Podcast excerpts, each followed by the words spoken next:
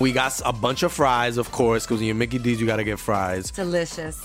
Frank wanted to stay and, and hang out in the McDonald's play place. Um, yeah, it was fun in there. It was, it I was fun, like, man. no, that's for kids, Frank. then he what are got you doing? stuck You on the can't- slide, and we were like, Frank, we got to get back to set. We got back in time, guys. We got back in time. Oh, yeah. McDonald's. Everyone has an order. Go get yours today.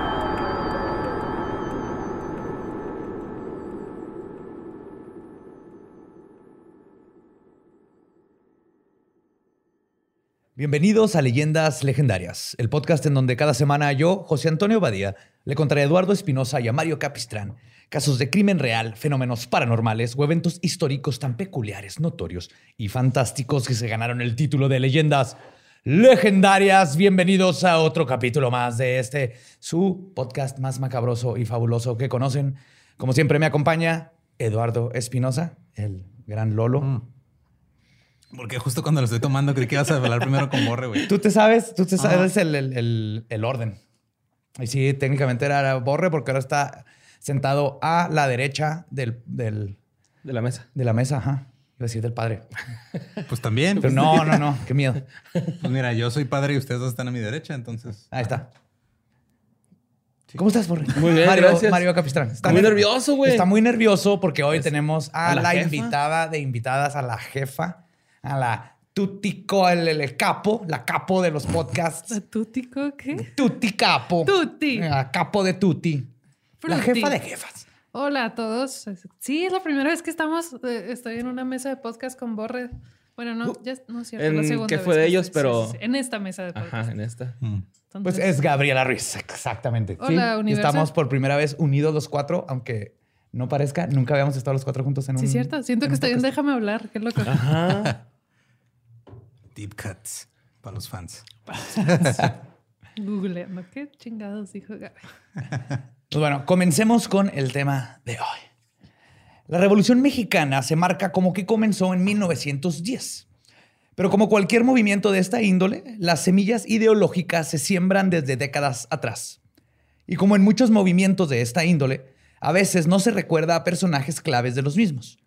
Especialmente cuando uno de estos incitadores del cambio era una mujer de 19 años, bruja, curandera, demasiado mística para que la iglesia la quisiera y demasiado espiritual para que los espiritistas la aceptaran. Hoy les voy a hablar y contar la historia de la Santa de Cabora, la Juana de Arco mexicana, Teresa Urrea. Creo que brinqué, que- re- brinqué realidades otra vez, ¿no? Ah, sí. Yo pensé que iba a decir la productora, Gabriela Ruiz. Demasiado mística para mi propio bien. Empieza a flotar. así, oh. ¿Por qué no están conectados los micrófonos y ya vamos a grabar? Se había pedido que sacaran la basura. Una luz que nunca antes han visto.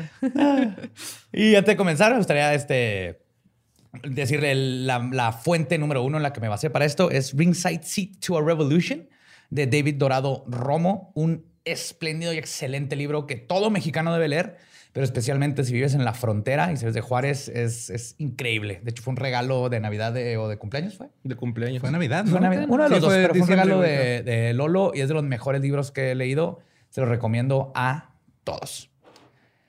Pues ahí les va. Vamos al contexto de Juárez El Paso.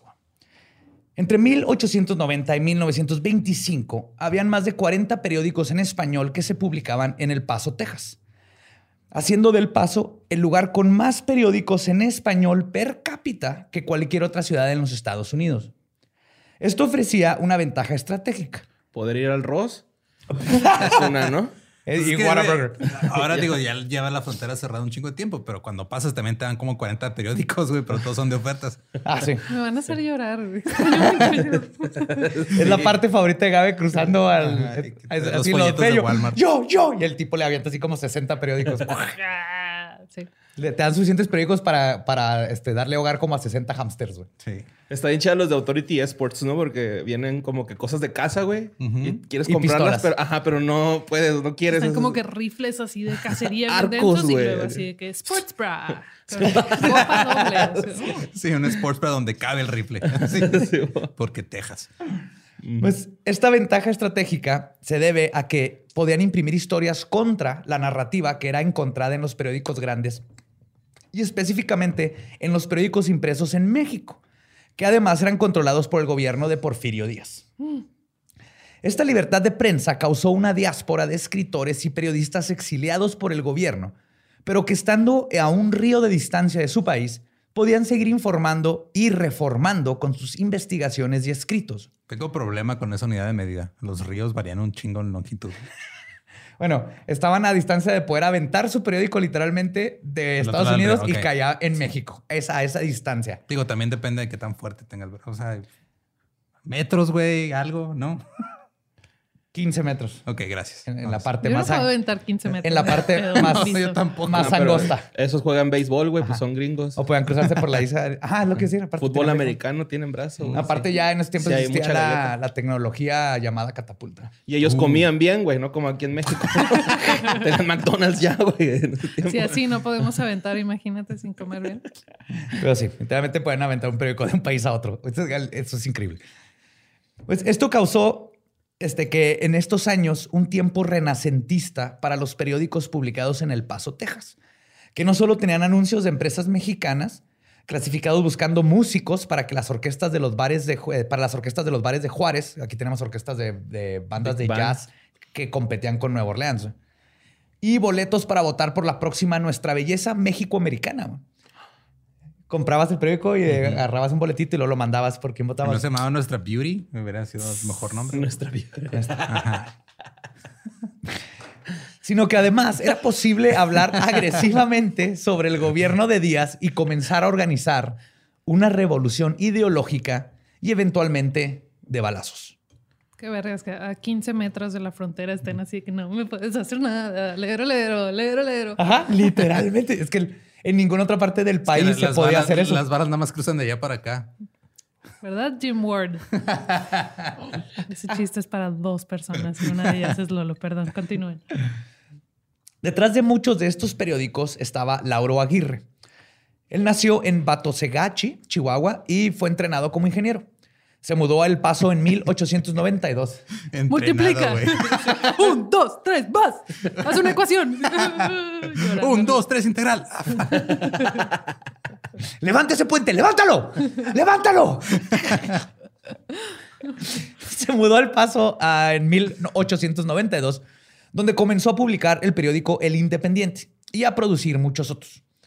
Sus publicaciones fuertemente anti-Díaz lo llevarían a tener que pedir asilo al presidente de los Estados Unidos, Theodore Roosevelt, que era el que estaba, cuando se enteró de un plan para secuestrarlo y llevarlo a México. Y para 1906 intentaría tomar Ciudad Juárez, pero fracasó cuando sus planes fueron revelados por espías dentro de su organización. En 1906, el gobernador de Díaz falsificó documentos que lo involucraban en un asesinato y pidieron su extradición.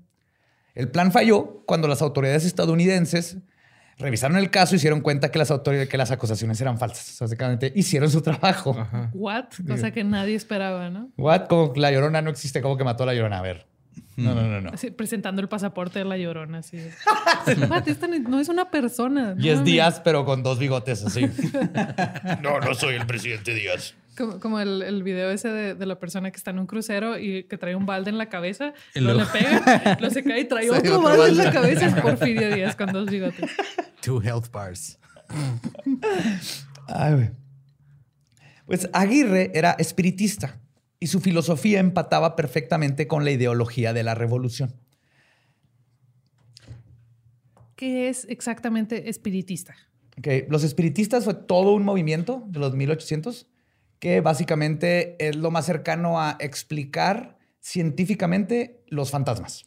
Todo el pedo de los mediums, del Sí. tratar de, de conectar con otra dimensión, era este movimiento. Exacto. que- Pero va más profundo. De hecho, Madero era espiritista y la, la constitución y la revolución a partir de Madero viene de estos ideales espiritistas. Porque sus ideales, más que los fantasmas, era si nuestra conciencia puede vivir más allá de nosotros, si, si existen los fantasmas, quiere decir que No le tengo que hacer caso al pendejo del bigote blanco. Ajá, era, era una de las cosas, ¿no? Hay más que nosotros que presidentes y cosas así, y como humanidad debemos de juntarnos y no debe haber tiranía y todo, porque hay algo más. Y, y al tratar de investigar qué más hay, los cambió en la parte terrenal y sus filosofías cambiaron mucho a, a, la- a humani- a- se hicieron humanitarios y filósofos y espiritistas. Entonces, Cuando era pensé una que parte el mundo bonita. se acababa a cierta edad, yo podía ser culero, pero ahora que sé que tal vez no, ya todavía puedo ser culero, pero me sentiré mal al respecto. Exactamente. Y entonces, estos son los espiritistas. En resumen. Entonces, Aguirre era espiritista, les decía, su filosofía empataba perfectamente con la ideología de la revolución.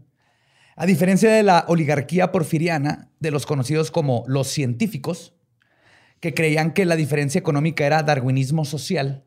Entonces, este de Porfirio Díaz tenía un grupo, un séquito de académicos y pensadores que se hacían llamar ellos mismos los científicos.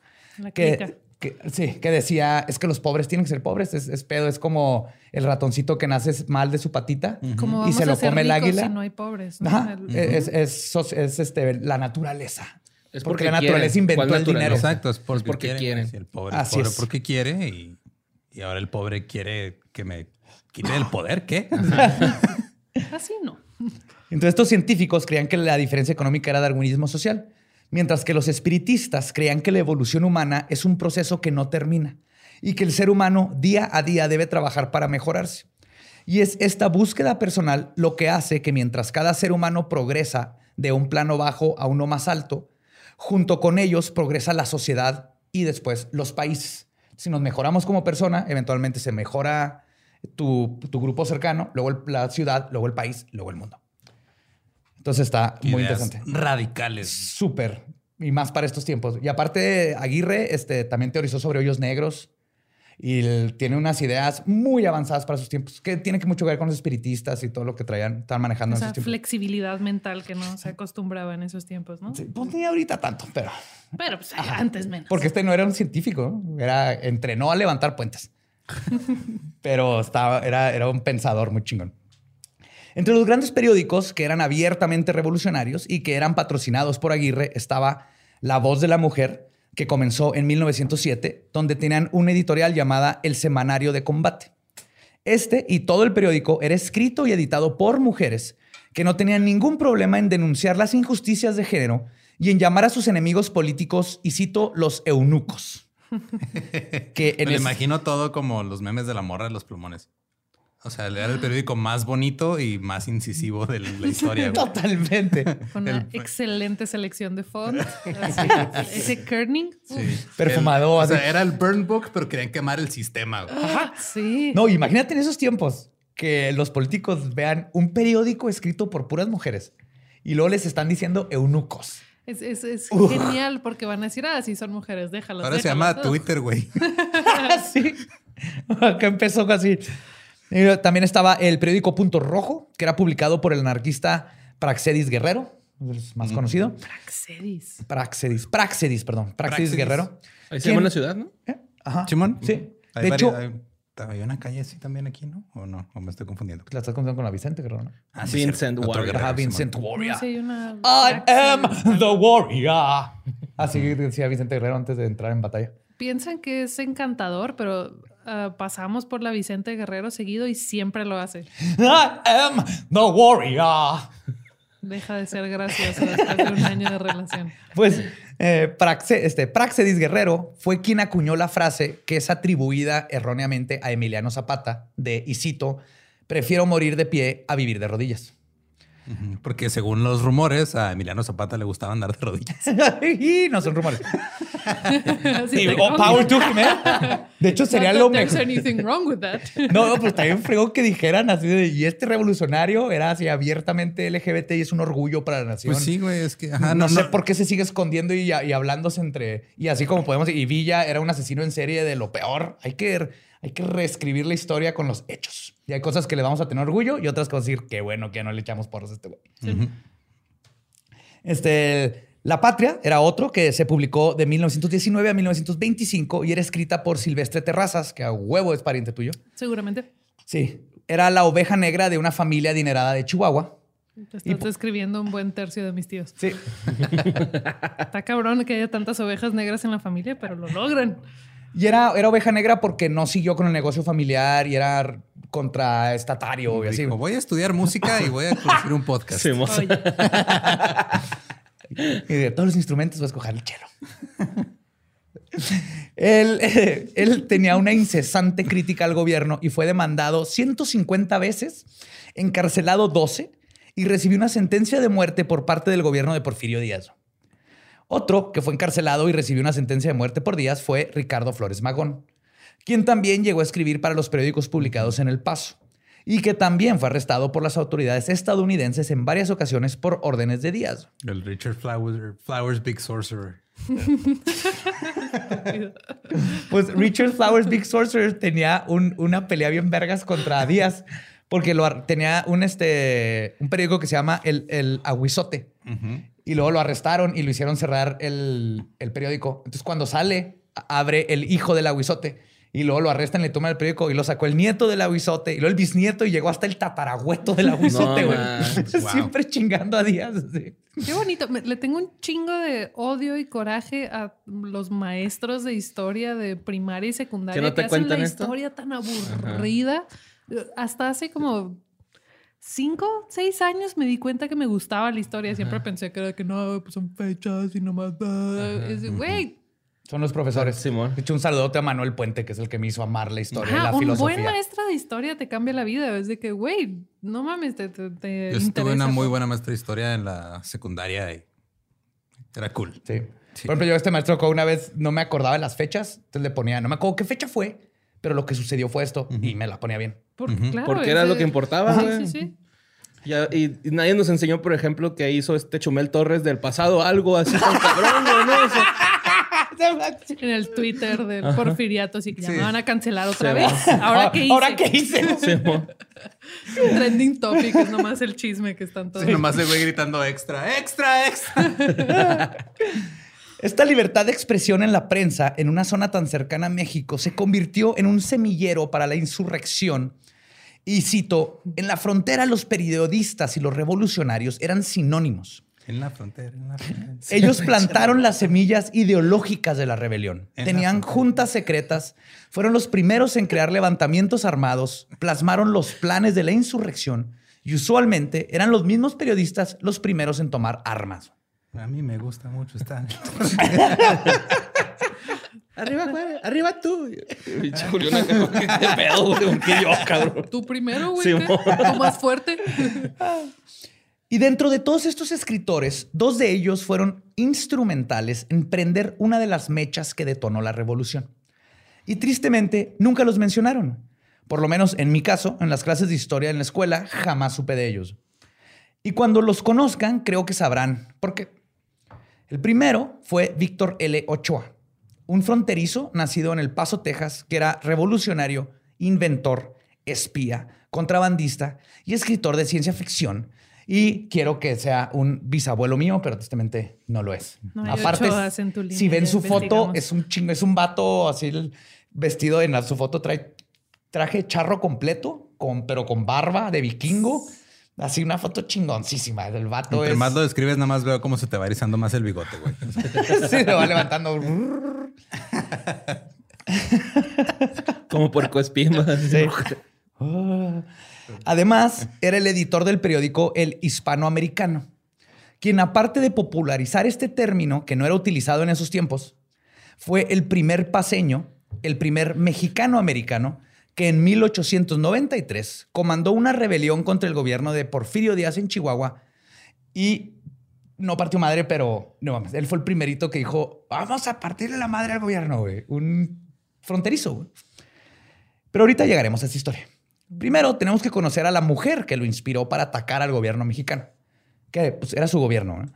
que además de, es una de las piezas claves del comienzo de la revolución.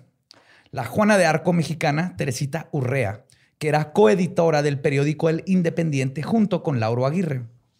Pero Teresita no era escritora, era más que eso. Era una mística, curandera, médica, bruja revolucionaria. Y fue la inspiración de periodistas y revolucionarios. Ha de haber muchas mujeres que tienen esa descripción en Tinder hoy. Y son así de que del Departamento de Recursos Humanos de una empresa grande. Yes. Pero qué padre, no me acuerdo de nada. Yo nomás retengo líquidos al parecer.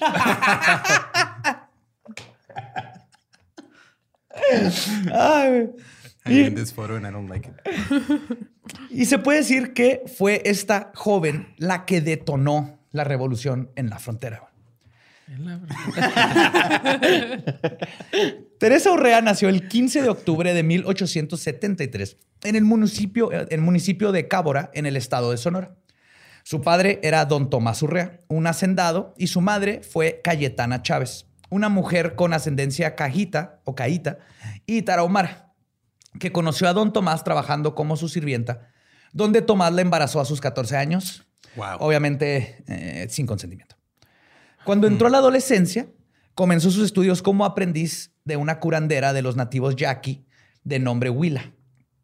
A su corta edad aprendió el uso de más de 200 hierbas medicinales, como el uso de la hierba golondrina para curar picaduras de alacrán, hierba del indio para curar dolores de estómago, hierba anís para la tos, hierba del arri- arriero con cáscara de granada para curar la diarrea de bebé y la hierba de víbora para curar el resfriado. Muchas de necesitaba estas- una. La mayoría de estas todavía se usan. La hierba de, de indio, la de víbora, todas esas todavía se usan mucho. El 20 de octubre de 1889, cuando Teresa tenía 16 años, cayó en un coma. Las razones por las que esto sucedió están en disputa. Unas fuentes hablan de que esto sucedió después de que fue abusada sexualmente por un ingeniero de minería de nombre Millán. Otras fuentes apuntan a que esto sucedió cuando ingirió demasiado peyote durante sus estudios como curandera con Huila. Me gusta más la segunda opción. La primera es demasiado perturbadora. Yo también quiero pensar que fue la Fue la segunda. pero la primera está tan específica que, Ajá. Nombre y apellido. que algo tuvo que haber está- pasado ahí. Sí, sí, digo, si el río suena es porque acusaciones de acoso sexual lleva. También se apunta a que en 1886 tuvo un ataque epiléptico después de una pelea con su madre y Lauro Aguirre, que escribió su biografía, apunta a que él creía que sus ataques eran a causa de epilepsia catatónica. Que era como le Era decían Rey antes, calmado, jefe. Esa rola está bien. Se pone a bailar. ¡Oh, va a caer el vasco! Pero plur, compa. no mames. Sí, este, el- eh, así le decían antes a epilepsia, donde literalmente quedabas como en desmayado por horas o días. Cualquiera que ahorita tiene otro nombre, no me acuerdo cuál es, pero ya médicamente cambió, pero eso es. Cualquiera que haya sido la razón, lo importante es que esto sucedió. Y cuando Te- y Teresa duró tres meses y medio inconsciente. De hecho, todos habían perdido la esperanza de que despertara, al grado de que le construyeron un ataúd y comenzaron a velarla. Ok. Eso está bien cool. Imagínate despertar de ese largo sueño así de, ah, cabrón. ¿Por qué están llorando? Porque están ahí ellos. Porque hay un plástico encima de mí, señores. Oh, no mames, ese trip de peyote estuvo bien vergas. Ah, cabrón, me morí, ¿o ¿qué pedo? ¿Qué Güey, está pasando? A mí, Porque desde mi la, hermana trae mi ropa. a mí desde la violación ya me está sonando Kill Bill, güey. Este pedo, güey. Güey, Teresa Urrea es, es así. Es Uma. Thurman. Ajá. Oh, empezó a mover el dedito Sí. gordo y luego... Sí, Y cierto. luego la entierra y está así como tirándole putas al ataúd con una mano de distancia, güey. ¿no? Comióse hierba de, de indio para volver a agarrar fuerza. güey. Pues fue durante el velorio que Teresa abrió los ojos. güey. Y enfrente de todos los dolientes que estaban en shock, le dijo, les dijo que todo iba a estar bien, pero que guardaran el ataúd. Esa misma semana... Tengo una ambulancia, pero no para mí. Así, güey. Los agarra alguien a putazos. Esa misma semana su maestra Willa falleció y fue sepultada en el mismo ataúd que originalmente había sido construido para Teresa. Es mística y pragmática, Ajá. Teresa. sí. Ahorradora. Durante semanas se mantuvo en una especie de trance, como en gnosis perpetua. Y en este estado se fue transformando de una curandera a una mística con habilidades como telepatía y precognición. Esto que le sucedió a Teresa es conocido entre los nativos americanos como la búsqueda de visión, lo que los Lakota llaman ebleshea o Ablenchayapi, que significa llorar por una visión. O lo que los huachicans llaman, me tomé un un año sabático, güey, me metí ayahuasca. Fui a una ceremonia de El ayahuasca, está güey. súper guapo, güey, pero o sea, como así. Pero me encontré- Hasta me dio pena vomitar enfrente de él, güey. O sea, ya llevo 16 ceremonias de ayahuasca y me estoy encontrando todavía, güey. ¿Cuántas ceremonias llego, necesitas? Es No han parte... conocido la piedra esas personas. ¿Cuál chamán? Una tarde con borre y ya, güey. A ver, lame ese sapo, lárgate. Debe seis mil varos. Pues todo esto de llorar por una visión y estos es- son parte de los siete ritos secretos. Y el objetivo es obtener una visión por parte de los espíritus superiores a través del ayuno y el aislamiento. Y es común que el que está en este ritual de la búsqueda por una visión entre en un estado de coma físico o mental, o ambos. Y cuando despierta es cuando su huellequín o guía espiritual se despierta y adquiere respuestas o habilidades nuevas. Entonces el clásico, no si han visto en películas o han leído en cuentos que se van, al- los mandan al desierto a los, y ahí encuentran su tótem, su animal espiritual con y después de todo este viaje, comes peyote o te estás, pero es este viaje de introspección por semanas o meses y cuando regresas pues, aprendiste un chingo de ti, del mundo y de todo. Después de su experiencia, Teresa le informó a sus padres que había sido instruida por los espíritus que su meta en la vida era ayudar a la gente y se transformó en una curandera. Teresita decía, y cito, cuando viene gente enferma conmigo, instintivamente sé qué es lo que los aflige. No me gusta que me digan santa. Lo que hago no es sobrenatural. Y en ese sentido tenía toda la razón. La gente que era curada por ella eran reales, pero no era como que los psíquicos que te ponen la mano y que te quitan lo que tiene el enfermo y que te le sacan órganos y todo eso. Teresa era una curandera que tenía la habilidad de diagnosticar a sus pacientes y, a los, y los conocimientos de curas ancestrales para aliviar esas enfermedades. Aún así, sí tenía un sexto sentido para predecir cosas como nacimientos, muertes, la llegada inesperada de gente y la lluvia. La caída de las Torres Gemelas. Yo, yo también puedo sentir la lluvia, pero es porque me dieron un trancazo en el hombro. No es lo mismo, pero voy a pretender que. Pero sí funciona. Yo he sido testigo de esa habilidad. Sí, yo también. Sí, de que no, no está nublado, no hay pronóstico. Yo, no, ni madres. Y chispea por seis minutos. La reuma. La reuma, sí. En una ocasión, una familia de El Paso, Texas, mandó a hacer una estatua de cera en honor a Teresita, después de que los ayudó a encontrar a su hijo desaparecido que resultó que se había ahogado. Oh. Sí, o sea, ya supo y fue y lo encontró y encontró el cadáver. Además, era conocida por su habilidad de viajar astralmente. Una de sus mejores amigas, Josefina Félix, cuenta cómo Teresa llegaba por ella en forma astral, o sea, cuando ella estaba dormida, y la llevaba a viajes. Dice que él llegaba a Teresita, la, llevaba- la, la llevaba a volar. Güey. Un resort. No, güey. Mamá. All inclusive. Y estaba bien chido que en las mañanas los dos se despertaban y era así de que sabían perfectamente, lo habían vivido las dos, ¿no? no. ¿Alguna vez han estado en, en- en presencia de alguien de... No me ha tocado, pero me, me han contado historias donde llega una señora y te ve así que estás embarazada y es de él. Y así de, güey, ¿cómo supo? O sea, no, no entiendo cómo puede existir esa, Ese sexo sentido. ese- esa intuición. No sé qué es, porque no, yo, yo soy súper escéptica también. Es de que sí, sí entiendo que hay cosas que, que no puedo comprender del todo, pero me cuesta mucho trabajo dejarme a mí misma creer en ellas. Que creo que esa intuición es, es como cuando falleció Manchester, mi perro. El otro perro ese día supo que Manchester se iba a morir. Hay, hay una intuición. Nunca, nunca lo trató de la manera en que lo trató. Oh, él lo envenenó. y cubrió sus pistas. Pero si hay Luego con intuiciones. una almohada de perritos. Yo he visto si hay abuelitas que le, le ati- le atinan a todos los si es- va a ser niño o niña. Y te dicen, es que es por la forma de esto, por estos síntomas. Y, y esa intuición que tiene que ver mucho también con la forma de la panza, la- lo- los antojos. Es ex- entre experiencia y, e instinto. Mis profes de estadística, vas a reprobar, güey. Ahí va. Eso es magia pura, güey. pues sus curaciones fueron documentadas por numerosos periodistas, quienes, tampoco creyendo en lo sobrenatural, no podían negar que sus técnicas funcionaban.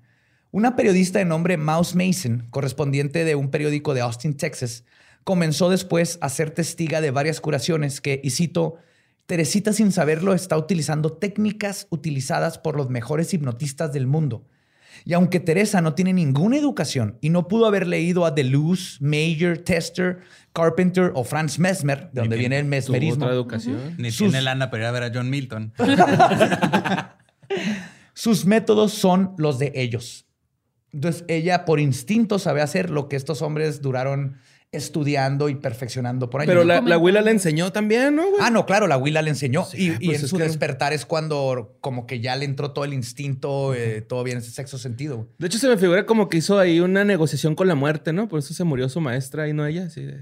Pues quién sabe. Yo o a creo lo mejor que- sí la maestra fue la que Yo hizo creo eso, que la maestra Ándale, hizo eso revés, y la maestra la revivió a cambio de ella y estos de viajes astrales todo lo tuvieron ahí entre ellas dos y ch, chitón. Ajá. Y Willa la cambió su vida por ella. güey. Muy buena teoría. Bien borra. Pasas demasiado tiempo con José Antonio. Cuando yo te conocí, Capistrán, eras otra persona. Su incansable misión por ayudar a la gente, aunado a su carácter bondadoso, hizo que Teresa comenzara a conformar un seguimiento de miles de personas y que se ganara el título de la Santa de Cabora. De leyendas legendarias. También. Su popularidad con la gente era tan grande que a sus 19 años fue forzada al exilio por el presidente Porfirio Díaz. Y es así como terminó cruzando la frontera. La cruzó en 1982 para protegerse a ella y a su familia. Y fue este mismo año el que vería una de las masacres más horrendas perpetradas en México. 1892, ¿no? Sí, 1892, Estaba perdón. de que, wow, wow, wow, 1882, ajá. Este, perpetradas en México, que se convirtieron en uno de los primeros gritos de guerra de la revolución. Un grupo que se había convertido en fieles seguidores de la filosofía de Teresa eran los habitantes del pueblo de Tomochic, en el estado de Chihuahua. Ellos hacían peregrinaciones a Cabora, a para ser curados y pedirle consejos. Entre las cosas que Teresita les enseñó, como buena bruja, es que no necesitaban intermediarios entre ellos y los dioses y la espiritualidad, específicamente la Iglesia Católica. Además de que condenó al sacerdote de la parroquia de Tomochic, Manuel Castelo, por cobrarles dinero a los pobladores pobres a cambio de hacer misa, güey. Y bendecirlos y bautizarlos y bodas, para todo les cobraba dinero. O sea, eso sigue pasando. Sí, Ajá. sí, sí. Y- y- Pero aquí era, en ese tiempo, imagínate un abuso a un pueblito en medio del- de la sierra. Y su Por dinero- eso digo, eso sigue pasando. güey. Bueno, sí es cierto, estoy pensando en las ciudades, pero eso sí. Ahorita no hay nadie con suficiente credibilidad en esos mismos pueblos que les diga, hey, no necesitan eso, por Yes. ende es- la Necesitamos- única opción que tienen. El, ah, le necesitamos tengo más que pagar brujas. ese güey para que me diga que todo está bien. Necesitamos más brujas curanderas que hagan lo que hizo Teresita. O padres que no se han nacido objetos, güey. O sea, sí está bien cabrón, pero... Brujas chingonas. Sí, pues sí. ¿eh? Sí. Cuando los tomochitecos comenzaron a cuestionar al padre con estos principios, Castelo reaccionó diciéndole a Ter- que Teresa era satánica y que iba a excomulgar a todos los que la siguieran o le hicieran caso. Los tomochitecos reaccionaron a esto, agarrándolo a putazos y corrieron al sacerdote Tomochique. Luego tomaron el templo donde comenzaron a realizar sus propios ritos religiosos. Ay, un quesito fundido con chorizo, ¿no, güey? Se han de haber comido eso. ¡Ey, claro! güey. ¿Nunca ¿Cuál- han comido eso en el parador Tomoche? Está Sí, Los desayunos de ahí, la neta, están muy buenos. De hecho, esta historia hizo que el parador Tomochic tuviera un nuevo, todo un nuevo significado, su logo.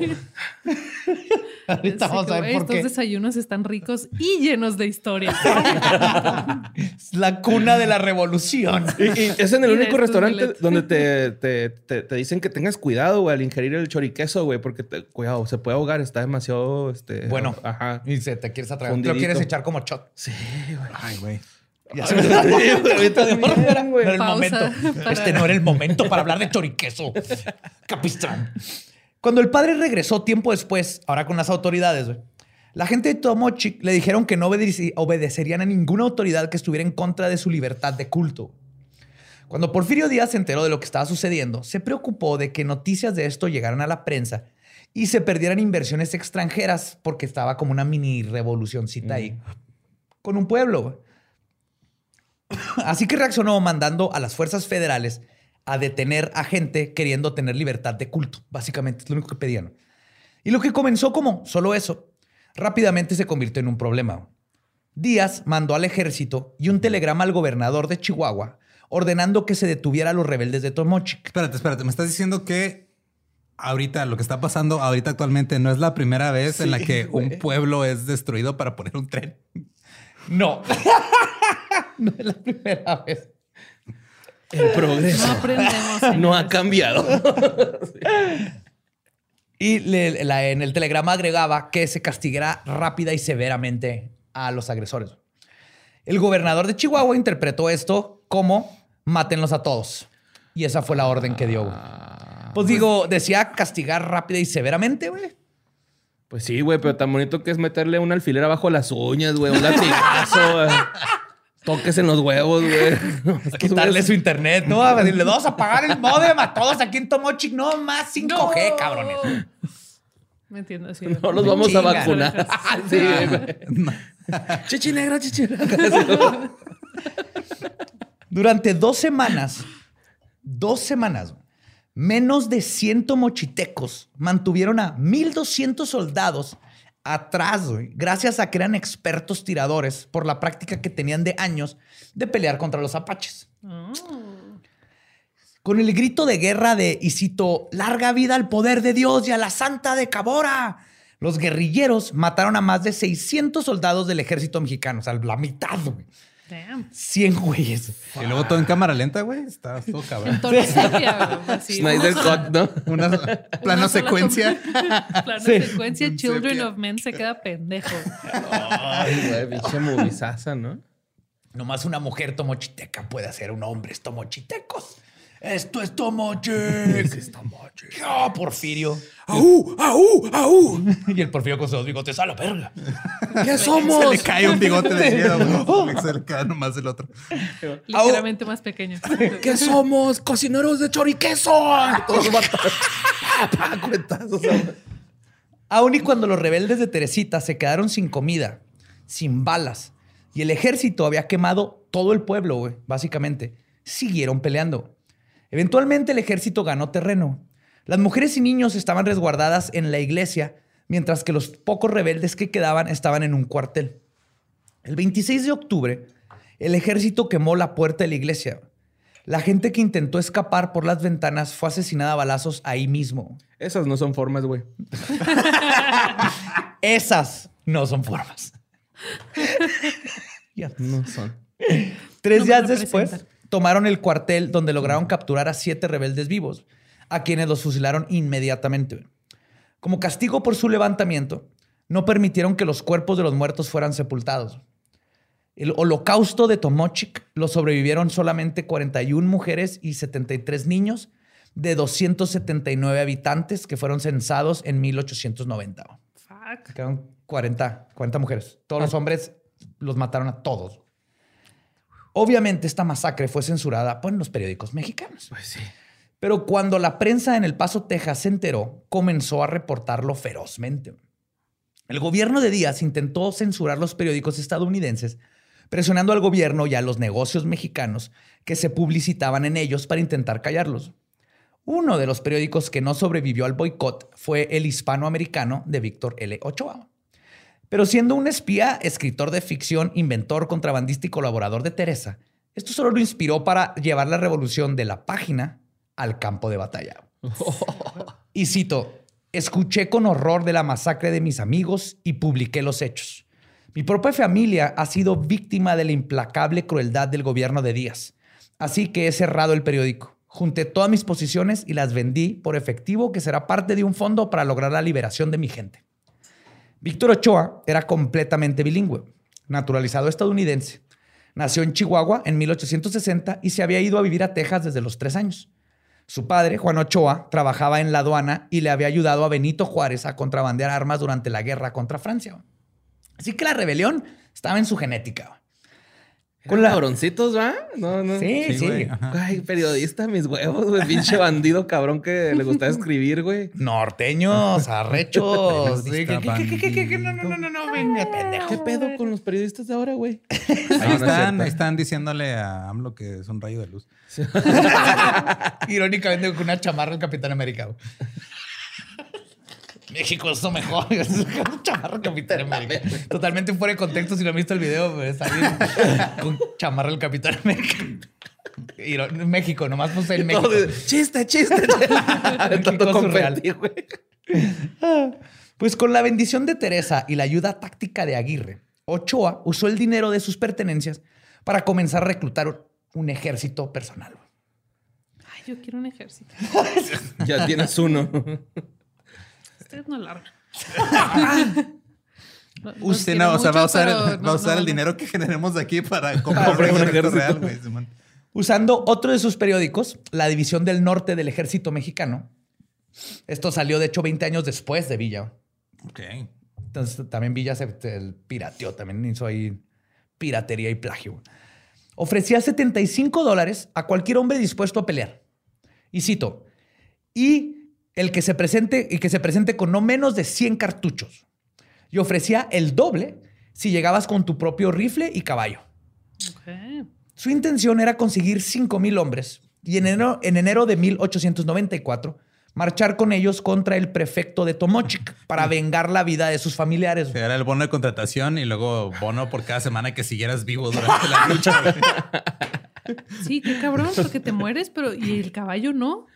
Ese se lo quedan, güey. Sí. Sí, sí, se, re- se reintegra Y a la, yo a la ahorita me completo como tres caballos en esos tiempos, qué pedo. Mira, es como si te mueres, tu, tu plan de la empresa, tu celular se tiene que regresar. Tu laptop va para allá. Es el que era el caballo de antes. Burran que el plan. que Ya te quiero un de dar. caballo, yo Si te también. mueres, se va a regresar a la empresa. Esto constituye un contrato verbal, Ramperi. Se unieron con un rebelde tomochiteco de nombre Filomeno Luján, que tenía un grupo de 65 hombres El con los que se dedicaba a atacar aduanas y guarniciones federales entre Ojinaga, Ojinaga y Ciudad Juárez. Se le empezó su propia guerra guerrilla, guerrilla, güey. Guerrilla war. Bajo el grito de guerra de recuerden Tomochic. Remember Tomochic. El 21 de enero, Ochoa y sus fuerzas Do you remember? Tomo china. Qué chingón. Badía. El 21 de enero, Ochoa y sus fuerzas, los Cowboys, como les llamaba el gobernador de Chihuahua, Miguel Ahumada, que es de ese tipo, se toparon con la fuerza de... Smokey. De hecho, les, les puso, les puso los Cowboys para tratar de que los mexicanos los vieran como extranjeros y los odiaran. No funcionó. Como de Dallas. Sí, como decían nosotros, así, ay, los pochos. Ah. No son mexicanos, son pochos. Entonces no los quiero, son pochos, son más gringos que me. Entonces eran los, ahí vienen los cowboys. El y la ram- gente era de, güey, son, son mexas, güey, y vienen a partir la madre de todas las chingadas que tú estás haciendo. Entonces nomás hicieron más vergas por ser los cowboys, güey. Pero eran cowboys de, de vaqueros, no de NFL Fútbol. culera. Ajá. Te acabas Entonces- de echar encima como seis personas. ay, ya no espantes los Cowboys, No. por favor. No, ya no. Pues los Cowboys se toparon con una fuerza de 300 soldados cerca de Namiquipa. El primer gringo en liderar una rebelión contra Díaz y su ejército pelearon valientemente, pero sucumbieron a la fuerza militar con la que se estaban enfrentando. 45 de sus hombres murieron ese día y fueron dejados colgados en los árboles como advertencia. güey. Aparte eran bien culeros, güey. Los, los- no tienen honor los otros soldados. Eran ¿no? ojetes. Ojetes. güey. Ochoa logró escapar disfrazándose de soldado federal y caminando ocho- 482 kilómetros para regresar a Texas. No mames. 400, ah, pongan su Nike ese que siempre ponen en Instagram de cuánto caminaron hoy. Cuando hagan 482 kilómetros en el pinche desierto. Entonces, Ah, güey. sí, que con botas. Y sin Ese güey agua, no traía, ¿no? Ajá, pues, donde encontraba Sin agua. música, deja tú, no trae un podcast, no, No, nada. No, era no, no. qué puta hueva. Él inventó los podcasts su- ahí caminando, se hablaba él mismo. Con él mismo, güey. Qué hueva ir caminando contigo mismo acá. Díaz puso una recompensa de 15 mil dólares o cuatro- más o menos 400 mil dólares de ahorita, vivo o muerto por Ochoa, quien se mantuvo fugitivo en los Estados Unidos hasta octubre de 1894. Cuando fue Seguía capturado. caminando, con razón no lo encontraba. Nadie se imaginó. Y si va a pie, no, no seas pendejo, güey. claro que no, ya de estar acá. 500 kilómetros, güey. No, no. Al principio iba para el otro lado. No, no. Ah, cabrón, voy al revés. Bienvenidos al podcast de Víctor Ochoa, donde les cuento los Sobre- animales que estoy viendo. Veo allá una liebre. Una culebra. Oh, mira, camaleón, güey. Hay, hay ocho sopilotes arriba de mí. Esto no se ve bien. De los que echan sangre por el ojo, güey. Camaleones. En 1894 fue capturado por el sheriff de Fort Stockton en el estado de Texas. Y andaba en Texas. Pero gracias a su carisma y labia logró escapar. Resulta que el sheriff Roger estaba en una campaña de reelección y aprovechando que Ochoa era bilingüe, le pidió que si podía hablar en, ah, su nombre para los votantes mexicanos que se habían congregado en la Junta Demócrata. Él era demócrata. Ochoa aceptó y habló por horas con el pueblo, quienes le aplaudían y echaban porras, lo que tenía muy contento, muy contento a los demócratas y al sheriff. Lo que no sabía el sheriff es que Ochoa estaba hablando de la revolución, lo malo que era Díaz y lo más importante, le dio instrucciones a la gente de a qué hora y cómo lo ayudaran a escapar de la cárcel. Nice. Entonces, entonces me van a sacar a las 8, los guardas se van. Ahora gritan, viva este güey nomás para despistarlo. ¡Viva Reyes! Sí, Oh, mira, están diciendo que soy una flecha muy bonita. Soy un cool arrow.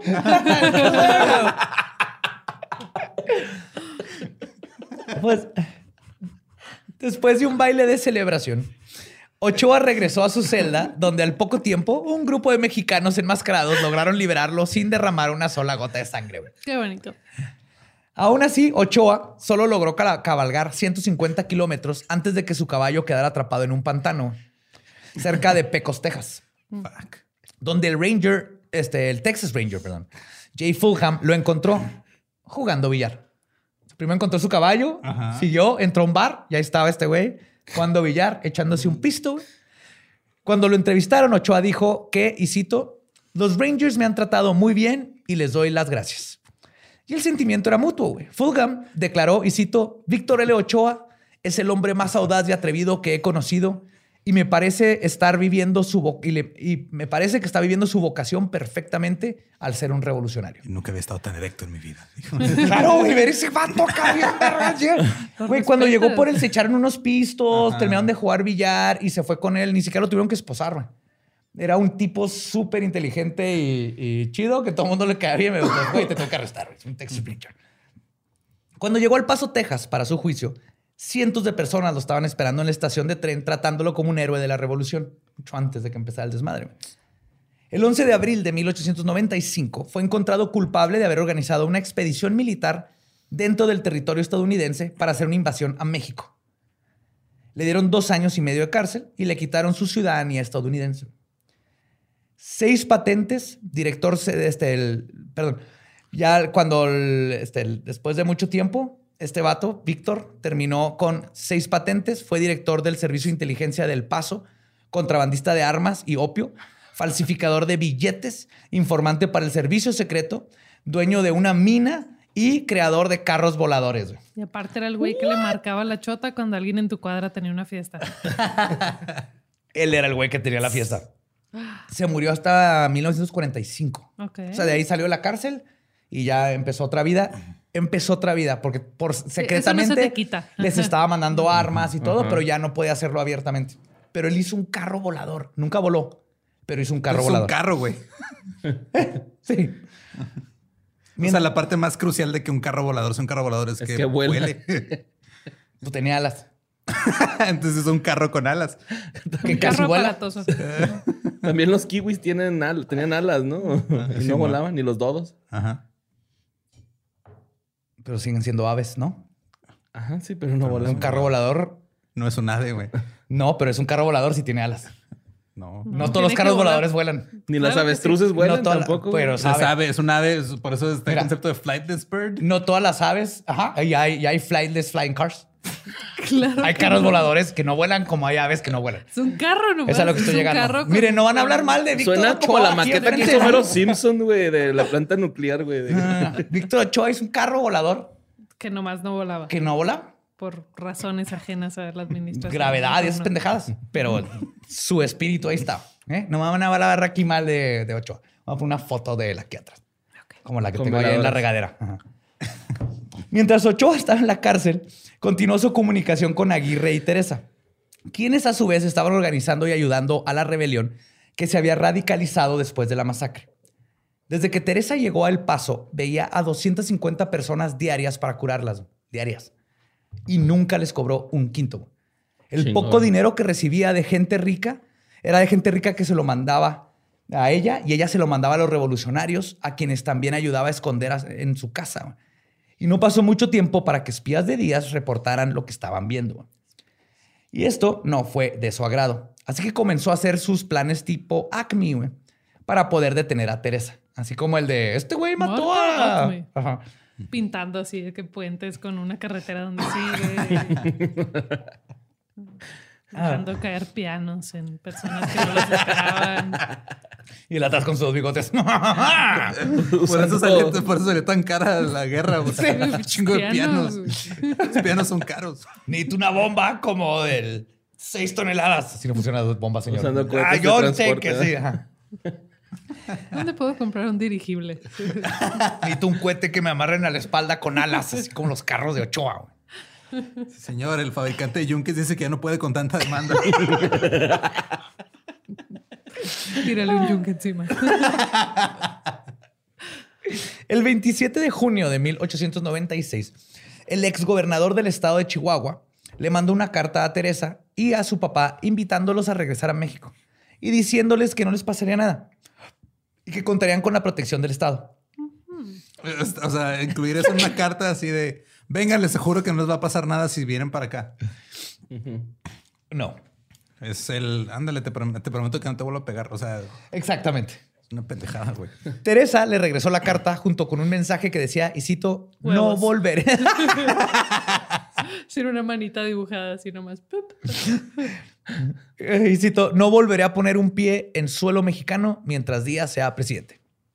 Esa es la versión diplomática de huevos. Se Sí. expresan exactamente lo mismo. Esto y no volveré a pisar. Señorita Teresa, no podemos podemos poner eso. Como esto no funcionó, Díaz pasó al plan ACME número 2. Pero el de los yunques ya estaba muerto. ¿qué iba a Es que se le murieron 16 caballos cargando tanto pinche yunque. O sea, le salía caro por los caballos. Era un Imagínate. pedo de logística, ¿no? El 19 de noviembre del mismo año, el doctor Apolonio Rodríguez de Cuba arribó a El Paso para pedirle matrimonio a Teresa de la nada.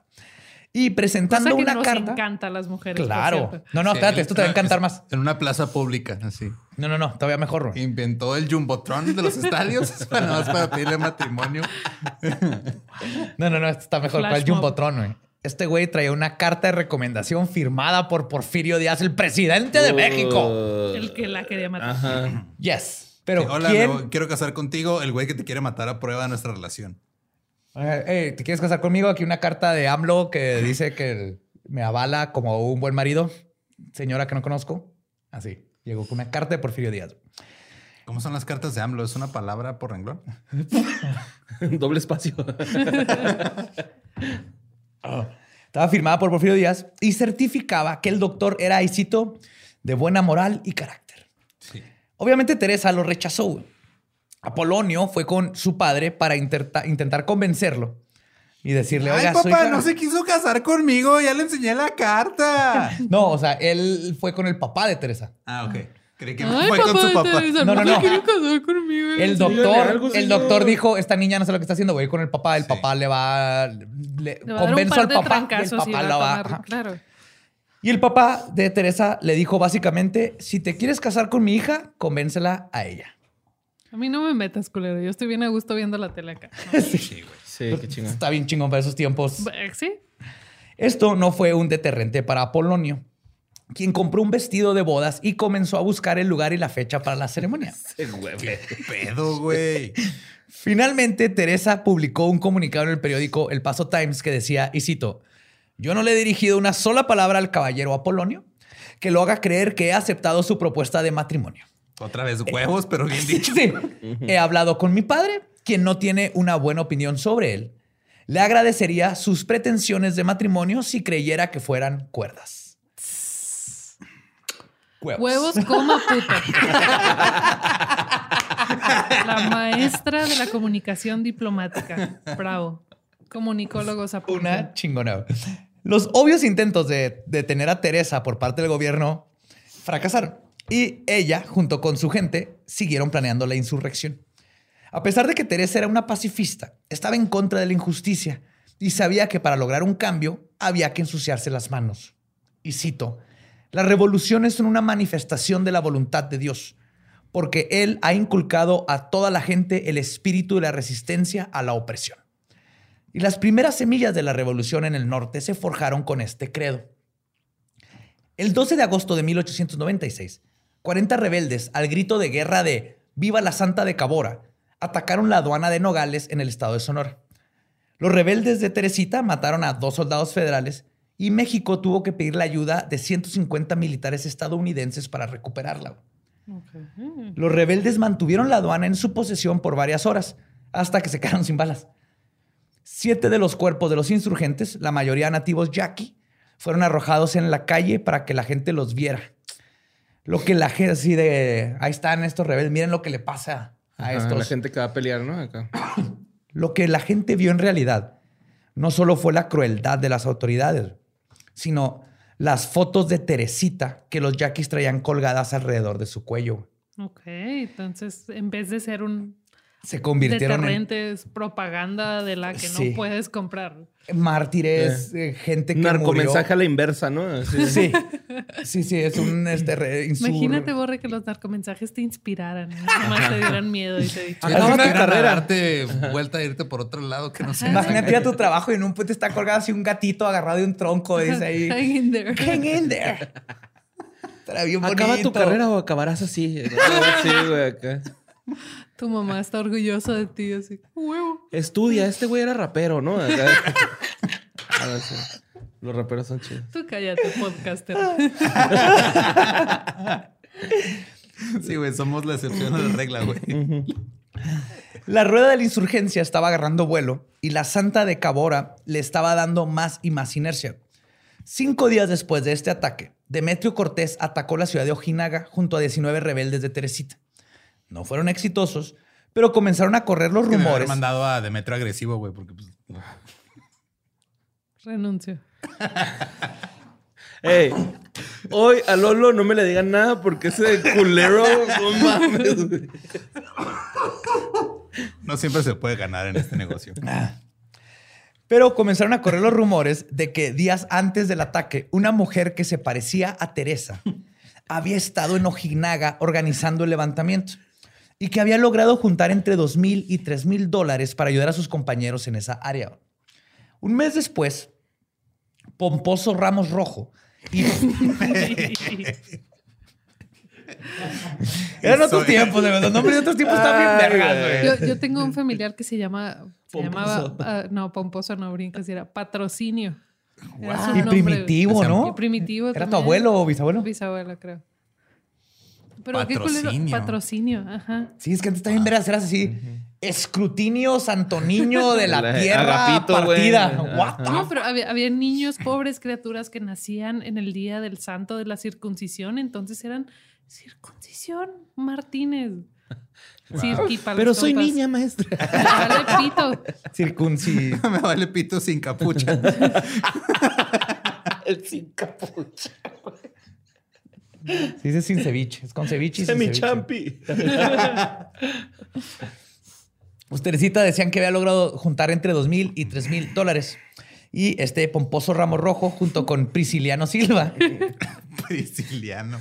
Güey, también me pidió Silva, no hay manera de. Estás, estás, aquí están tus familiares. De hecho, por eso regalé este libro a tu tío y a tu papá, porque son los terrazas. Sí, de hecho todos se los norte. mandaste y me se- así, WhatsApp de que este güey es tu tío, hizo esto y decía que pues sí, yo también lo estoy leyendo, espérense. Ellos comandaron a 50 teresianos atacando el pueblo de Palomas. De nuevo, fueron detenidos por la supremacía numérica de sus contrincan- contrincantes. Pero aunque las batallas estaban perdiendo, la idea de la revolución iba ganando, que es lo más importante, como decía Vi. No puedes matar ideas, las ideas son a contra de balas. Preocupado por lo que estaba sucediendo, Díaz pidió la extradición de la líder de los rebeldes, Teresa Urrea, y su padre y Lauro Aguirre. Un mariscal de los Estados Unidos llegó a la casa de Teresa con una orden de cateo y les informó que un telegrama había indicado que durante un ataque, el ataque perpetrado en Nogales, Teresa había sido vista montada a caballo frente a los rebeldes. Teresa calmadamente negó todo y le dijo que ese día más de 200 pacientes la habían visitado y que todos ellos podían confirmar su paradero. It wasn't me. It wasn't me. Dabas de revolucionario. Ah, no me salió. Sí. Mataste a unos hombres. No wasn't me. Levantaste a las fuerzas. It No wasn't me. That's better. Sin pruebas definitivas, la extradición no se dio. Los periódicos mexicanos comenzaron a culpar a Teresa de ser la responsable de más de mil muertes en los últimos seis o siete años. Ahora se fueron al revés, ahora empezaron a, vamos a desacreditar a Teresa ya cuando no le podemos ganar. También comenzaron a soltar rumores de que el verdadero responsable de todo era su padre o Lauro para intentar demeritar su imagen y palabra frente a sus seguidores. Pero esto no funcionó. Ni con la gente, ni con los historiadores. Teresa no era una mujer que se dejara mandar por ningún hombre, y menos su padre o Aguirre. güey. Incluso, en dos ocasiones, Tomás sacó una pistola y le apuntó a Teresa para, por, diciéndole que era muy peligroso algo que quería hacer y en su, pues era un hombre medio iracundo y en las dos ocasiones Teresa se paró frente al arma Jálale, puto. y le dijo, "Jálale", literal, jálale puto hasta que el papá Como Alicia en el se dio. mundo. Jálale, Sí. puto. Así. Y su increíble carácter, mentalidad y habilidad de crear planes maquiavélicos contra el gobierno de Díaz quedaron plasmados en el artículo del fotógrafo y escritor Charlie Rose, quien la- le acuñó su otro apodo. Y cito, sus grandes cualidades morales, su amor, su dedicación altruista y la verdad de sus denuncias contra el gobierno mexicano la hacen la única persona que puede transformar el país de México. Solo ella puede derrocar esa tiranía opresora que quema pueblos, extermina razas enteras y mata mujeres y niños. Creemos que derrocará al actual gobierno y que llevará a su gente a que cambien su actual situación política. Y por eso la vemos como la Juana de Arco de México. Qué chingón. Ahorita, ¿quién tenemos, güey? Samuel García. Y fosfo, fosfo. Ajá, o sea, Es- es- es no hay una figura política actualmente que yo diga, estoy de acuerdo con lo que dice Diagonal, hace ese güey. No hay una sola. Ni una. No, no, Nadie. nos faltan estos íconos. Fuck. No, eh. Mira, el otro día Sergio Mayer dijo algo ¿cómo muy elocuente y hasta me sentí mal. El otro día, ajá, me ha pasado de que eh, de repente leo ah, eh, una opinión así que "Ah, esto va a pasar y lo veo que es de Ricardo Anaya. y Digo, fuck, güey, me caes en los huevos. Pero tienes razón en esta única cosa. Cállate, lárgate. Que le da mucho coraje. Es que le da coraje la pobreza, Lolo. Cantaba en Linkin Park con coraje, güey. ¿Sí, sí han contado la vez que casi lo atropellamos? Creo que no. Sí, Querétaro. En Querétaro. Cuando, cuando en fuimos hotel. a la, a la- Ah, cierto, estábamos en la cierto. gira, la primera gira de Leyendas Legendarias, estábamos llegando al hotel que está justo al lado del- de la caja popular, y entrando y había como una, una fiesta infantil y pasamos Ah, por mira ahí. qué raro niño. Ah, no, es Ricardo Ah, no, pero pasamos Mira, todos, Dewey. llegamos al cuarto y los tres así de que... Era, era ¿verdad? Sí, por- porque así sí. lo atropellamos es, volteamos y la escena era un brinca-brinca a un castillo, bouncy Ajá. bouncy, no sé cómo le digan en el resto del país. Y el, Brincolín. y el continente, brincolín. Aquí es brinca-brinca porque está tan chingona esa madre que tienes que decir el verbo dos veces. Brinca, brinca. El punto es que está Ricardito Naya, esa cosita, y un brinca-brinca. Sí. Ay, Para los del resto de que no son de México y no saben quién es Ricardo Maya, googleenlo. Huele a quesito mozzarella. Sí. Cuando comenzaron a interrogar a los revolucionarios atrapados, más información sobre Teresa comenzó a salir a la luz. Pomposo confesó que Teresita había estado involucrada. Se ríen y su maldición, madre, su próximo hijo se llama Pomposo. Por ya no me voy a reproducir, De güey. hecho, es muy buen nombre para un perro. Pomposo. Pompo- el señor Pomposo. ¡Ay, señor Pomposo! Chot, chot, chot. Aprobado. Pomposo confesó que Teresita había estado involucrada directamente en el ataque a Palomas, que incluso ella le había ayudado a esconder a un revolucionario en su casa, pintándole la cara y las manos con pintura negra. Ok. Mira, el blackface para revolucionarios. Blackface. Racismo ¿Quién a era, güey? ¿Era TV Azteca, güey? ¿O qué? Ah, no, entonces mi amigo estaba, es- estaba disfrazado de Baltasar, Reyes Magos, estábamos por... No, pero sí, si lo haces julio, señor. para... Si usas blackface para salvarle la vida a un revolucionario Está que está chido. tratando de derrocar un gobierno opresor y... Creo que ahí sí Ahí se puede. creo que Es se el- justifica. La única Más en este razón. tiempo, sí, Ajá. porque su ni siquiera ni, ni siquiera lo grabó para YouTube. Todo sucedió ahí en su No casa. estaba monetizado, No estaba ni monetizado nada, no lo hizo por falta de respeto, lo hizo para protección. Pero el- el- yo creo que es el primer blackface que se ha usado de una manera Para bien. Para bien. En dejen de pintar a los niños con esa cara para los niños reyes magos, ting. Consíganse uno que ya esté. Digo, este- es Casting, México cabrón. estadísticamente. Casting, Hijo, güey. sí, siquiera, Casting. ni siquiera se sabe qué, qué color eran los reyes magos. Sí, Nada sí, más asumen que, que tiene el nombre más africano. o sea, es- negro. E iba en elefante, ¿no? Era así que elefante. Claro. Ah, pues tiene que ser negro, sí, sí, sí, cómo no, pintar al niñito, ¿eh, Rubén? Ven. Dos agentes mexicanos infiltrados en la vida de Teresa como doctores falsos, William y Thomas Bulmer, comenzaron a mandar información al gobierno de México, implicando que ella había exhortado a los insurrectos, que les había pagado sus gastos, les había dicho que no, este, temieran por sus vidas, había rezado por ellos y personalmente les había dado las fotografías que cargaban, además de que estaban consiguiendo fondos para apoyar a los revolucionarios. Después de la visita de las autoridades a su casa, don Tomás contrató a 12 hombres armados para seguridad. Pero a pesar de esto, el 11 de enero de 1897, un asesino mandado por Díaz intentó apuñalar a Teresita. Perdón. Ella solo lo vio a los ojos mientras que el hombre batalló y eventualmente fracasó en intentar sacar el cuchillo que se le quedó atorado en la ropa. Porque era demasiado poderosa. Pues, algo pasó, pero el tipo traía su cuchillo y nomás Teresa se le quedó enfrente en lo que el tipo estaba así batallando. Le no lo salió puedes una- un texto arriba que decía, todavía no tienes nivel suficiente para esta pelea. Pero bien Scarlet Witch lo- le, le detuvo el cuchillo, es suerte o sincronía, pero el, el asesino no pudo sacar el cuchillo enfrente. Se y Teresita no Teresita. corrió, o sea, así stand her ground enfrente del güey.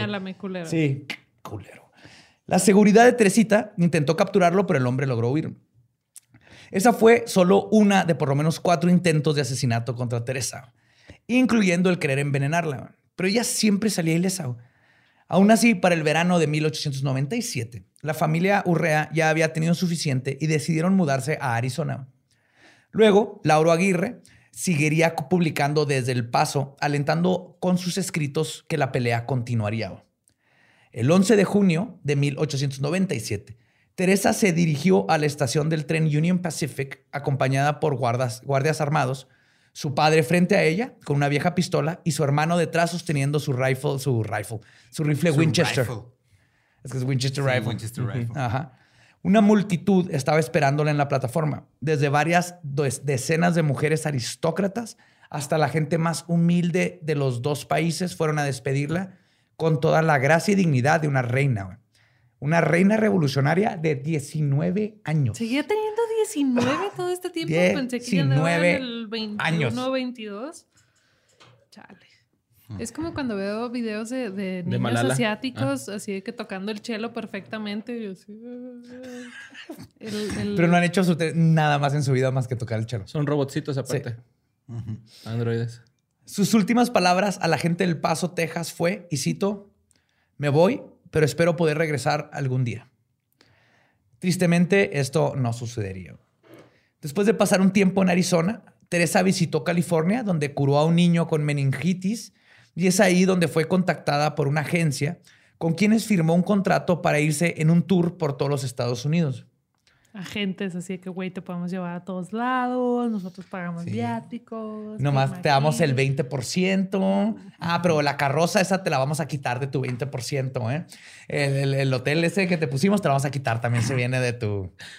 Sí, mira, Sí. Te va, eh, o sea, tú vas a salir a curar, pero antes de ti va a salir otro chavo a decir unas cosillas ahí cagadas. Whatever, le dicen. El pendejo sigue sin leer contratos, güey. Ya lo tenemos por seis años.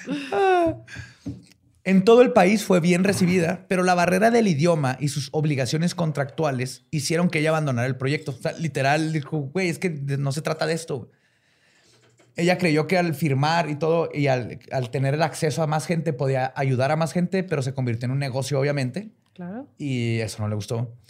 Igual que siempre, casi todas sus ganancias se las repartía a los pobres o las mandaba a México para seguir apoyando el movimiento revolucionario. Teresa comenzó un amorío con su traductor y en 1900 tuvieron una hija a la que le puso Laura en honor a Lauro Aguirre. Qué chido. Ambos se fueron a vivir a la ciudad de Los Ángeles, en el condado de Ventura, donde eventualmente tuvo otro hijo, compró una casa y continuó su buena obra. güey. El hijo no le puso Laura porque, güey, la neta, el nombre está inculero ese nombre. Está bien que sí. Víctor, pero- ¿no? Le hubiera puesto Víctor. Víctor. Víctor Ochoa. Finalmente, la curandera, la santa de Cabora, falleció en 1904 de tuberculosis. Pero lo que no murió fueron las ideas y la esperanza que implantó en sus seguidores y colaboradores, quienes continuarían peleando contra la opresión. Y seis años después, de su muerte, comenzaría la revolución, cuyas semillas fueron sembradas por personas como los valientes de Tomochic, los escritores y editores de prensa y un gringo da Vinci junto con una santa. Y así es como concluye la historia de la santa de Cabora. ¡Arriba Tomochic! Arriba Tomochi y la señorita. Qué cabrón. Se me hace bien raro que eh, a, a lo largo de la historia hay varias como que figuras de, de la chavita. De la Juana de Arcos, la Teresa Urrea. eh, Seguramente hay otro ejemplo que no me acuerdo, pero no, no sé qué hay de una chavita que algo sabe, de alguna manera decide el pueblo, la, la población, de que ella algo sabe y vamos a seguirla y vamos a... Y cuántas no hubo que no nos enteramos. Nos enteramos de Juana de Arco, nos enteramos de ella, nos enteramos de, de algunas otras, pero ¿cuántas no hubo que no llegaron a Adelitas, nada? ¿no? Que les dicen. Ajá. Las Adelitas. De hecho, y no, y no nomás en movimientos este, revolucionarios y cambian el mundo, eso. También en, en- en todos. Por ejemplo, acabo de ver que va a salir un documental, este, Sisters and Transistors se llama. Es de todas las mujeres que empezaron la música electrónica, que fueron las pioneras en empezar a usar tapes y todo, y sintetizadores y transistores para hacer música. Y no sabemos de ellas. Antes de eso, o sea, la, la hermana de Mozart era una chingona también. Era de que no, tú cállate, ve a tener hijos. Este güey es el bueno. Y como que a lo largo de la historia ha habido un chingo de jóvenes prodigios. Problema como si hubiera, es, o sea, es, es como, suena como si hubiera un problema sistémico de alguna manera. Sí, qué pendejo. Es un Y- pensamiento muy pendejón, güey. Y en este caso, aparte, también como todos los países, la, la historia la escriben los que ganaron. Entonces, a final de cuentas, Villas hizo un gran nombre. Él se escribió él mismo como alguien chingón y eventualmente terminó en billetes. Y esta gente que empezó todo el movimiento, no hay billetes con Villa, tuvieron No, que haber billetes. Con Zapata hubo de 10 estaba pesos, pensando güey. en billetes con, Con, V. Ay, yo también. Ah, no, no, a huevo que hubo un billete con Pancho Villa. güey, no bueno, puede pero ser ya no. Pero hubo billete. Ajá. El punto es que él ahorita es uno de los héroes de la revolución y sabemos que era un asesino en serie, sociópata. Sí, de hecho, me acuerdo, eh, de eso sí me acuerdo. Que Quemó a tu bisabuela. Ajá. Viva. Eh, sí. Ya haremos ese episodio. Pero el punto No, es que ellos van Sí, y- sí lo, lo- lo habías mencionado en este episodio, precisamente, ¿no? De que Sí. llegó a, a Satebó. a Satebó. a Satebó y, y tratando de llevarse a, a jovencitos en edad de pelear. Y le quedaba el último hijo a tu bisabuela y dijo, no, ni madre. Sí, llegó y de que vénganse con nosotros, de que no, no, no, van a hacer enojar a esta señora y así. Que era como la líder del pueblo, pues era la señora, el- la rociaron de gasolina, le dijo, quémenla, y ningún soldado quiso. No, Ah, aparte- ella sacó los- ajá, los cerillos. no, Los soldados así que no, güey, No, no pues es que ella era una, una señora que como que llegaba gente al pueblo y ella los alimentaba y era como que una, Era una vergas. figura Ajá, chida ajá. en el pueblo. Era una matriarca, ¿no? Ajá, Sí, era era la de que, matriarca. A ver, cabrón, yo te doy comida, pero pues barre ahí o algo, no sé. Y cuando eh, los soldados trataron de quemarlo, todos los soldados de que no, yo no traigo, yo no traigo, yo no traigo, y ella saca cerillos así de que aquí están, culero. Toma los cerillos y Villa la prendió y la quemó viva. Entonces, ese tipo de personas se Pa- convierten para en que héroes. sepan que no me hagan enojar, señor. Y la narrativa. en la genética. De hecho, La narrativa en las escuelas nos inculcan, pero se les olvidan. ¿Y por qué? Porque no nos van a hablar de una bruja mística que empezó la revolución de 19 años en la escuela, porque si hay mujer aparte. porque no te quieren No nos van a pensando. decir que una mujer, y luego la- el- no nos van a hablar de un fronterizo hispanoamericano que fue el primero que invadió México y trató de ponerles un putazo para vengar a Tomochic. No nos hablan de los que estuvieron en Tomochic porque fue una masacre horrenda y asquerosa. Fuera y no pedo, quieren que nos ¿se- ¿Se acordemos. acuerdan ustedes en la primaria, secundaria, de, de- en la escuela, ver había personas aquí antes de que llegaran los españoles? No, y- aquí no nos enseñan eso. No. Exacto, No, o sea, no. eh, últimamente he visto en... ¿Qué digo? en- Probablemente no eran mis personas. Cállate, hombre pálido, pero así...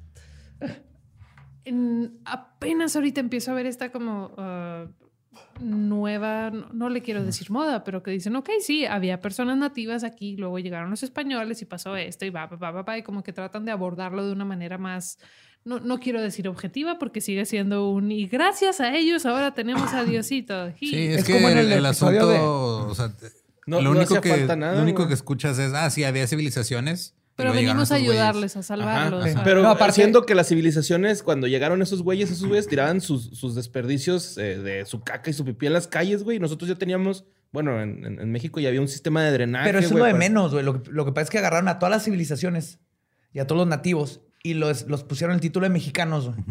Y luego convirtieron todo en mexicanos contra el mundo. Entonces, por ejemplo, en el de Santa Ana, yo hablo de eso, ¿no? De cómo es que los gringos nos robaron el territorio Ajá. a los mexicanos. Güey, ahí habían apaches, Ajá. Sioux, Comanche, Cherokee, Tigua. Cherokee, este, Y otros modelos de No eran- vehículos off-road.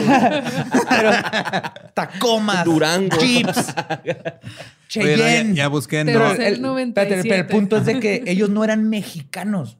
No, Entonces, no esos terrenos eran de ellos. exacto. México no le robaron terrenos, no eran sus tierras, eran las tierras de muchísimas tribus y personas que vivían antes. Y luego eh, llegaron los que ahora españoles mexicanos, que metieron a todos, y luego llegan los gringos, se pelean y a todo el mundo se le olvidó que en medio originalmente había personas así que, güey, yo nomás quería poner mi maíz ahí Yes. y tirar mis animalitos. Mi Para contestar tu pregunta de los billetes de Pancho Villa, no hay, o sea, no ha habido más que los que hizo Pancho Villa durante la revolución, que tenía su propia moneda, que era del estado No, de Chihuahua. ¿Quieres pelear conmigo? Te moneda- vas a ganar seis Villa Bucks. A ver, Canjeables Como por los así del que table, y Eh, está de la, la tesorería general del estado Cool. y eran. este es el Villa Los de Coin. Zapata sí había, eran los de eran- 10 varos, ajá, ¿no? Simón, eran firmados por él. Híjole, Este es el Villa Coin, inviertan, va a subir bien Y mira, uno de 25 centavos cuesta 480 pesos en Mercado Libre. Podemos tener una pieza de la historia. Hay que hacerlo tipo Bitcoin y luego que Elon Musk le invierta. No, que no quiero una que no, güey, no. Lo único que sé que eh, Morelos Cachetón, ¿no? Salían la moneda. Y era Morelos Cachetón, güey, Sí. que se lo hicieron todo culero ahí. Sí. Yo creí que era alguien de lo comía cuando ve el- La mariquilla. Salió Y una pues- moneda, ¿no? Ah, no, es un centenario de la revolución. Sí, es un centenario. Esas, no, esas monedas nomás son para tu abuela. Oye, acabas, de hacerle el día a la persona que colecciona moneditas que nos escucha. Así de, Gracias, Eduardo. Yo sabía que no habían billetes. No lo hice a propósito. Esa persona no, No lo hice por ti. Nosotros hablando así que los nativos y todo, y tú, "Mm, no hay billetes ni monedas de la revolución con José Villa". Antonio Badía, Eduardo Espinosa, Eduardo Espinosa, José Antonio Badía. Pensé que ya habían pasado esa fase. Bueno, los queremos un chorro, los amamos. Gabe, como siempre, gracias por venir. Un Gracias por invitarme a Todo el mundo trabajo. ama que estés aquí. Va a ser más. Vamos que vuelva a suceder. Sucederá va a volver a eventualmente. suceder. Y oh, no olviden nunca a Tomochic. Remember Tomochic. Y a la bruja que nos liberó de todo eso. Nos escuchamos el próximo miércoles macabroso.